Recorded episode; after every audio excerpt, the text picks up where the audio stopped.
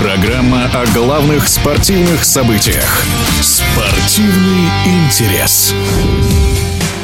Карлос Алькарас возглавил чемпионскую гонку Ассоциации теннисистов-профессионалов. Испанец в отличном стиле выиграл открытый чемпионат США по теннису.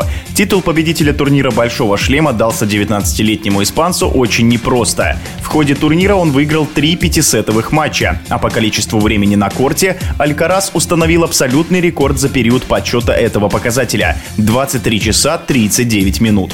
В теннисной среде продолжают спорить, как долго Алькарас сможет быть на вершине. Пришел ли он всерьез и надолго, или же это всего лишь калиф на час. На эту тему рассуждает заслуженный мастер спорта, полуфиналист Ролан Гарос 1989 года и победитель двух турниров серии «Мастерс» Андрей Чесноков. Я думаю, что он выигрывает на сегодняшний день чисто психологически, потому что насколько он легко играет в теннис, это можно играть вот именно сейчас, когда вот он абсолютно не думает о том, что он проиграет, выиграет, он просто играет. Поэтому он в этом году стал после US Open первой ракеткой мира.